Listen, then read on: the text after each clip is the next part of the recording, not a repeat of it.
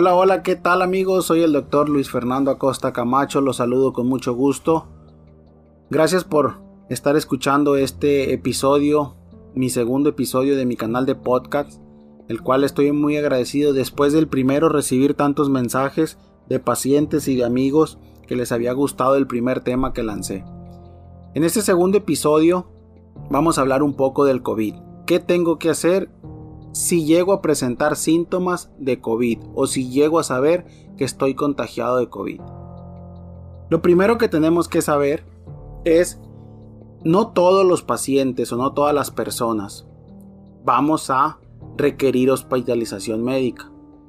En la población global, el 80% de las personas van a pasar con síntomas de COVID leves o van a pasar a ser asintomáticos no van a presentar síntomas. Hay personas que ni cuenta se van a dar que les dio COVID.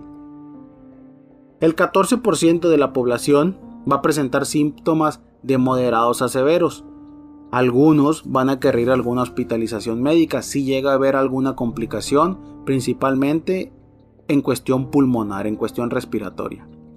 El 6% de la población va a presentar complicaciones un poco más fuertes y eso sí van a requerir hospitalización médica. La mayoría de esas personas que representan el 6% son las personas adultos mayores y personas que tienen enfermedades de pila o de base ya diagnosticadas.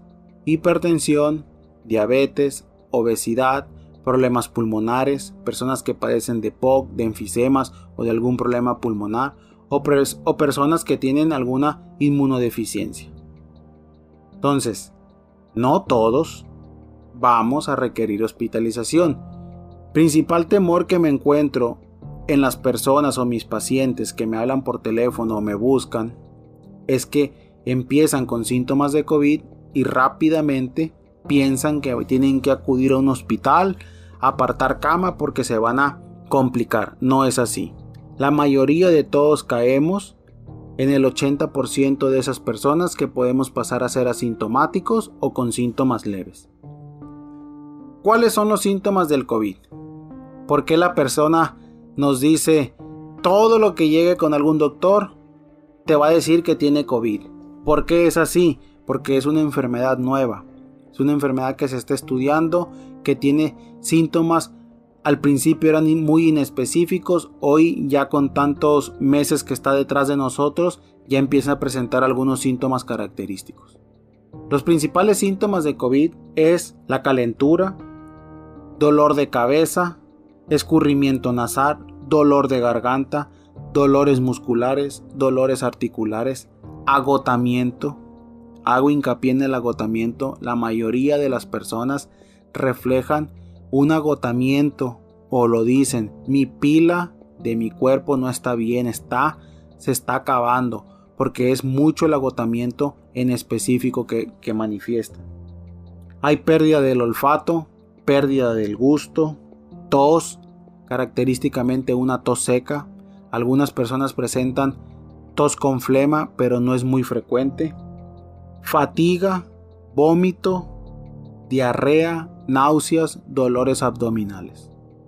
Entonces, esos síntomas del COVID, si se dan cuenta, son problemas respiratorios, problemas gástricos. Antes del COVID eran las principales consultas de nosotros. Entonces, nosotros lo que tenemos que hacer cuando una persona manifiesta síntomas, la catalogamos como un caso sospechoso de COVID. Eres sospechoso de COVID hasta no saber que no tienes COVID. ¿Qué tenemos que hacer? Lo que se tiene que hacer es solicitar las pruebas para COVID, que es la prueba de PCR. Es la prueba donde hay, te, te colocan unos hisopos o te meten unos hisopos por la nariz y por la garganta. Y esas pruebas lo que hacen es ir a detectar el material genético que tienen muy alta especificidad, pero no una alta sensibilidad. Pueden ser o pueden arrojarte resultados negativos cuando en realidad es positivo. Lo que es la alta especificidad es que si salió positiva, no hay de qué dudarlo. Eres positivo en COVID. a eso se refiere con la alta especificidad. Sacaron o hay nuevas pruebas que son las pruebas de laboratorio de sangre, le dice la gente, o las pruebas de los anticuerpos. En esas pruebas, la mayoría son, están sacando pruebas rápidas que hay que hacer o que hay que tener en cuenta. Ahí tenemos que tener en cuenta si es de algún laboratorio acreditado o certificado o la maquila o la empresa que hace esas pruebas rápidas tiene los permisos de COFEPRIS o COEPRIS y los permisos del Seguro Social o que están acreditadas por, las, por el Seguro Social. Es lo que tenemos que buscar. Esas pruebas tienen un alto rango de presentarse a ser falsos negativos o falsos positivos. Por eso no son el método diagnóstico para presentar COVID. Y las personas, y me ha tocado en pacientes, salen corriendo al saber que tienen síntomas de COVID a realizarse una tomografía pulmonar.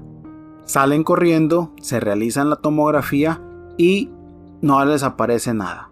El paciente piensa que no tiene nada, que sus pulmones están limpios, en ese momento sí. La mayoría de las veces se presentan problemas pulmonares hasta el día número 10 de iniciar con los síntomas. Y claro, hay a ciertas personas las que se les va a pedir esa tomografía. ¿Cuándo inicio con el COVID? Lo que el paciente tiene que tener muy pero muy en cuenta es saber bien el día que inició con los síntomas de COVID. Eso es lo más importante. Porque el día que iniciaste con tus síntomas de COVID, desde ahí se empieza a contar el día número uno de que tienes COVID. ¿Por qué es importante? Porque eso va a hacer que nosotros como médicos saber en qué fase o en qué etapa del COVID estás. En la primera semana es donde está la fase de replicación viral. El virus empieza a replicar y es donde aparecen la mayoría de los síntomas. Primero empiezan a ser síntomas leves y luego se van agudizando o se llegan a presentar más síntomas. La segunda fase, que es la segunda semana de COVID, es donde hay un proceso inflamatorio en nuestro cuerpo. En esa segunda semana es donde se llegan a presentar problemas pulmonares en las personas que tienen COVID. No la mayoría de las personas lo presentan. Pero sí hay que tener en cuenta y hay que estar monitoreando al paciente para cuando llegue en esa segunda fase o en la segunda semana, estar presente de que no vaya a presentar datos pulmonares. Es ahí donde se manda a solicitar la TAC si el paciente presenta datos pulmonares. ¿Cuáles son los esos datos? Tos seca constante, que la mayoría de las veces es durante las noches.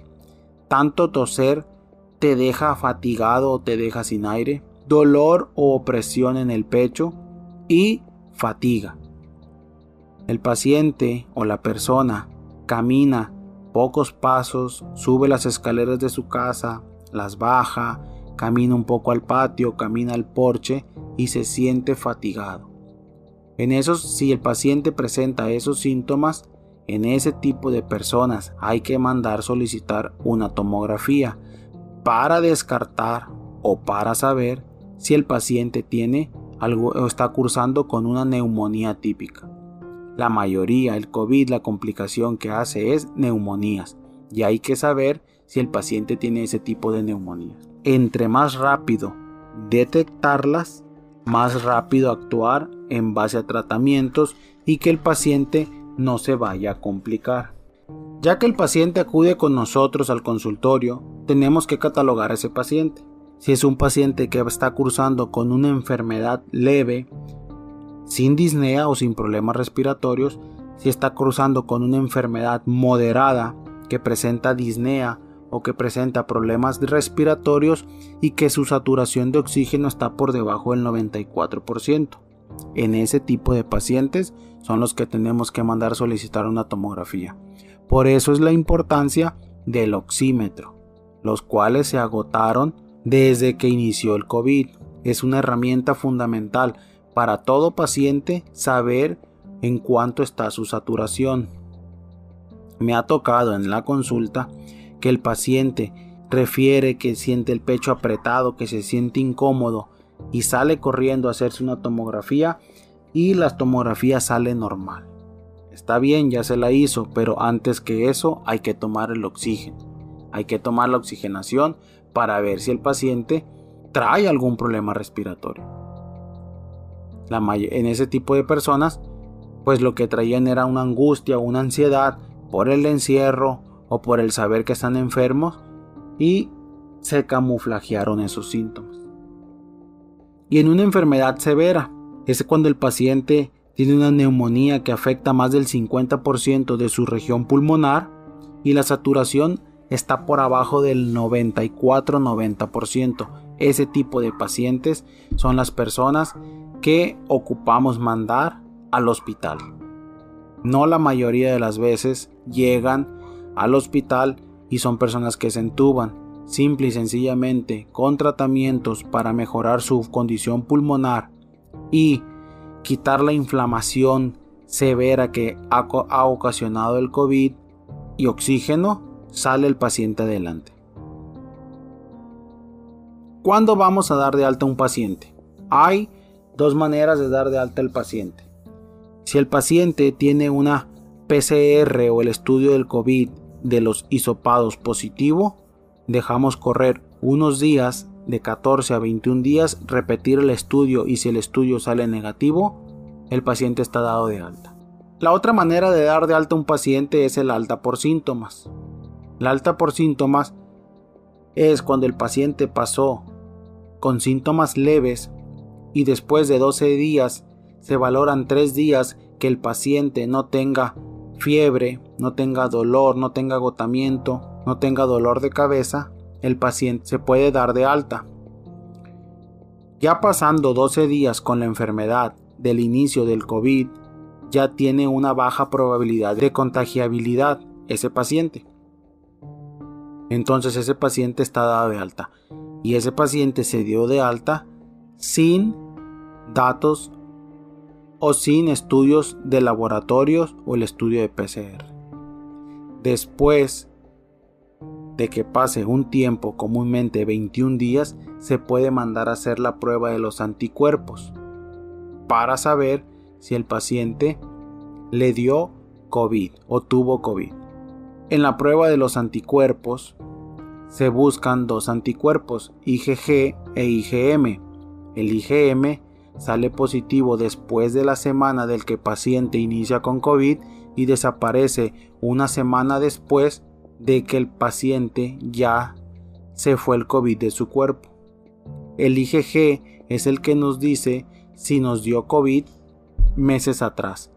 El tener anticuerpos o salir positivo en la prueba de los anticuerpos no nos garantiza tener inmunidad. Nada más sabemos que ya tuvimos COVID, pero no somos inmunes. Hay personas que tienen recontagio de COVID, se vuelven a contagiar. Son en los últimos reportes o en las últimas clínicas o archivos, es lo que han reportado. El tratamiento del COVID es un tema muy controversial. Lo único que yo voy a hablar en este podcast del tratamiento es que no tenemos suficiente evidencia en tratamiento específico. No hay un combo mágico para decir de esta manera quitamos, matamos o debilitamos al COVID. No lo hay.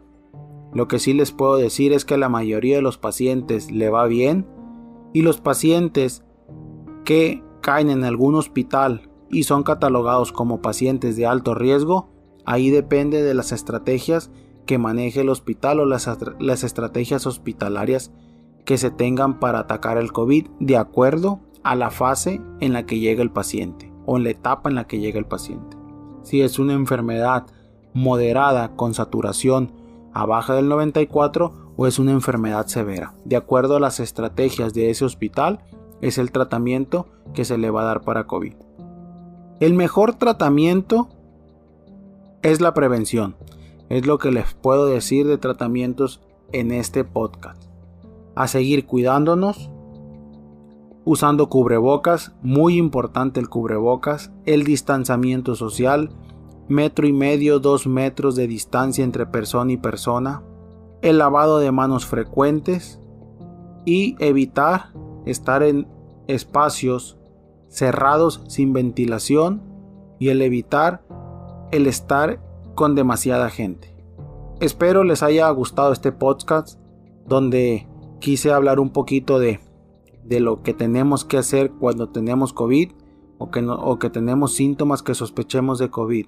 Les recuerdo, mantener la calma. La mayoría de las personas la vamos a pasar clínicamente o asintomáticos o con, o con síntomas leves, clínicamente estables. Y acudir con un médico para que les dé manejo por ser un paciente sospechoso o ya confirmado de COVID. Muchas gracias, estamos pendientes y gracias por escucharme. Espero les haya gustado.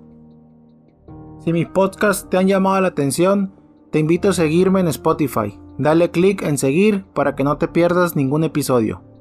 No se te olvide seguirme en mis redes sociales, Instagram, Facebook, como Doctor Luis Fernando Acosta. Nos vemos.